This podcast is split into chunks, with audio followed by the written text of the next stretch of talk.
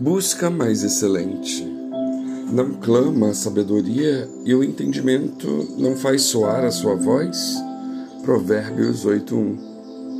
É indiscutível que tanto a sabedoria como o entendimento nos são proporcionados por Deus Pai e vêm dos céus.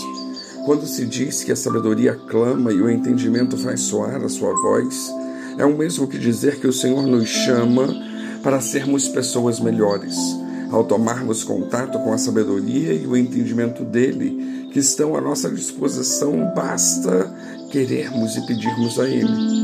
O nosso dever é buscar essas coisas mais excelentes incessantemente e cultivá-las com o cuidado e o zelo que qualquer homem do campo tem por sua plantação. Inteligência não é o mesmo que sabedoria e entendimento. Inteligência ajuda e muito, mas também tem sua carga de negatividade, pois quanto mais inteligente, mais suscetível está a pessoa ao sofrimento. É possível e até normal, portanto, que existam pessoas muito inteligentes com um sério déficit de sabedoria e de entendimento.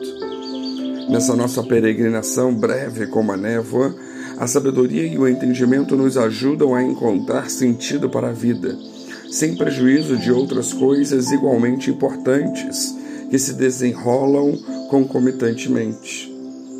O mais importante mesmo é ser de Jesus e buscar seguir os seus conselhos. Mas a sabedoria e o entendimento estão aí justamente para nos auxiliar nessa caminhada. O Emanuel é Jesus e quer dizer Deus conosco, Jesus conosco, e conosco toda a sabedoria e entendimento do reino de Deus, de Deus e pelo Espírito Santo.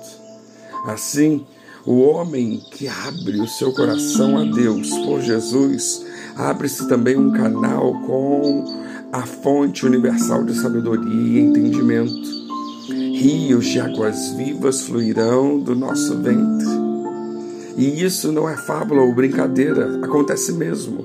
Claro que muita gente duvida dessa condição e possibilidade por vários motivos e razões, mas especialmente por deixarem de crer em Cristo Jesus.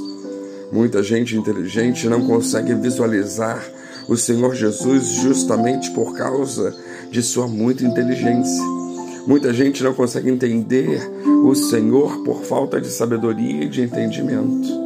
Muitos, por excesso de inteligência ou loucura, não creem que Deus existe e tentam racionalizar tudo. Há muita coisa que permanece como um mistério de Deus. Quem tentar racionalizar esses mistérios não chegará a lugar nenhum ou a conclusão alguma, apenas achará confusão e perplexidade. É a fé em Jesus Cristo que nos leva a um estado confortável de existência, porque a consolação de Deus preenche o espaço das dúvidas e questionamentos, expulsando-os todos de nós. Não haverá explicação ou sentido para a maioria das situações que encaramos na vida. Talvez encontraremos alguns esclarecimentos do céu, mas por aqui só pela fé. E, talvez a frase Deus está no controle de tudo pode fazer-nos anular o nosso livre-arbítrio. Pois, se Deus Pai realmente tem o controle de tudo do universo, num sentido amplo, às vezes temos a tendência de não fazermos a nossa parte e de deixarmos a vida acontecer. Mas não podemos esquecer que o ser humano tem a sua parcela nesse jogo. Deus espera que o ser humano haja de acordo com a vontade dele.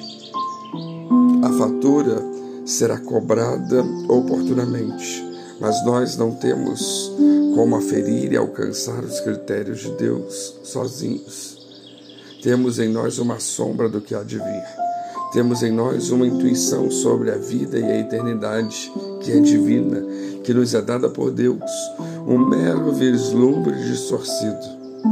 Dizem que os espelhos no tempo do apóstolo Paulo geravam reflexos turbados, borrões de baixa resolução, arremedos do que vemos hoje em dia em nossos espelhos atuais.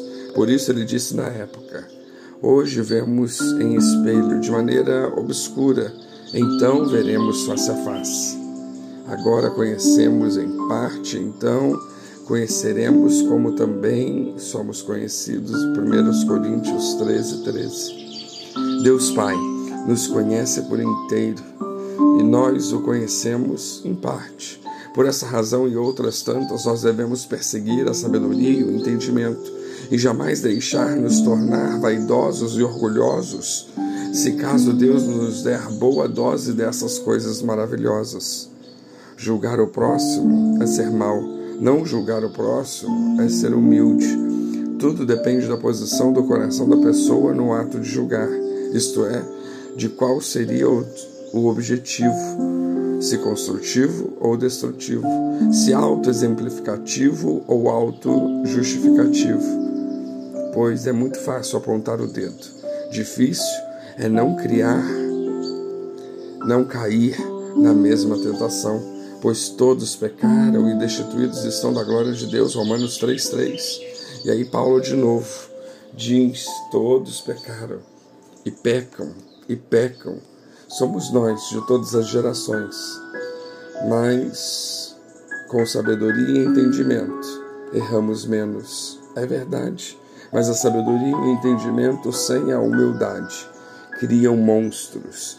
E isso não é um paradoxo.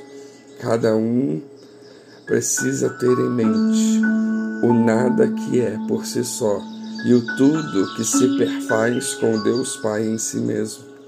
Assim, para ser diferente, persigamos a sabedoria e o entendimento, mas para fazermos a diferença, sejamos humildes de espírito e de coração.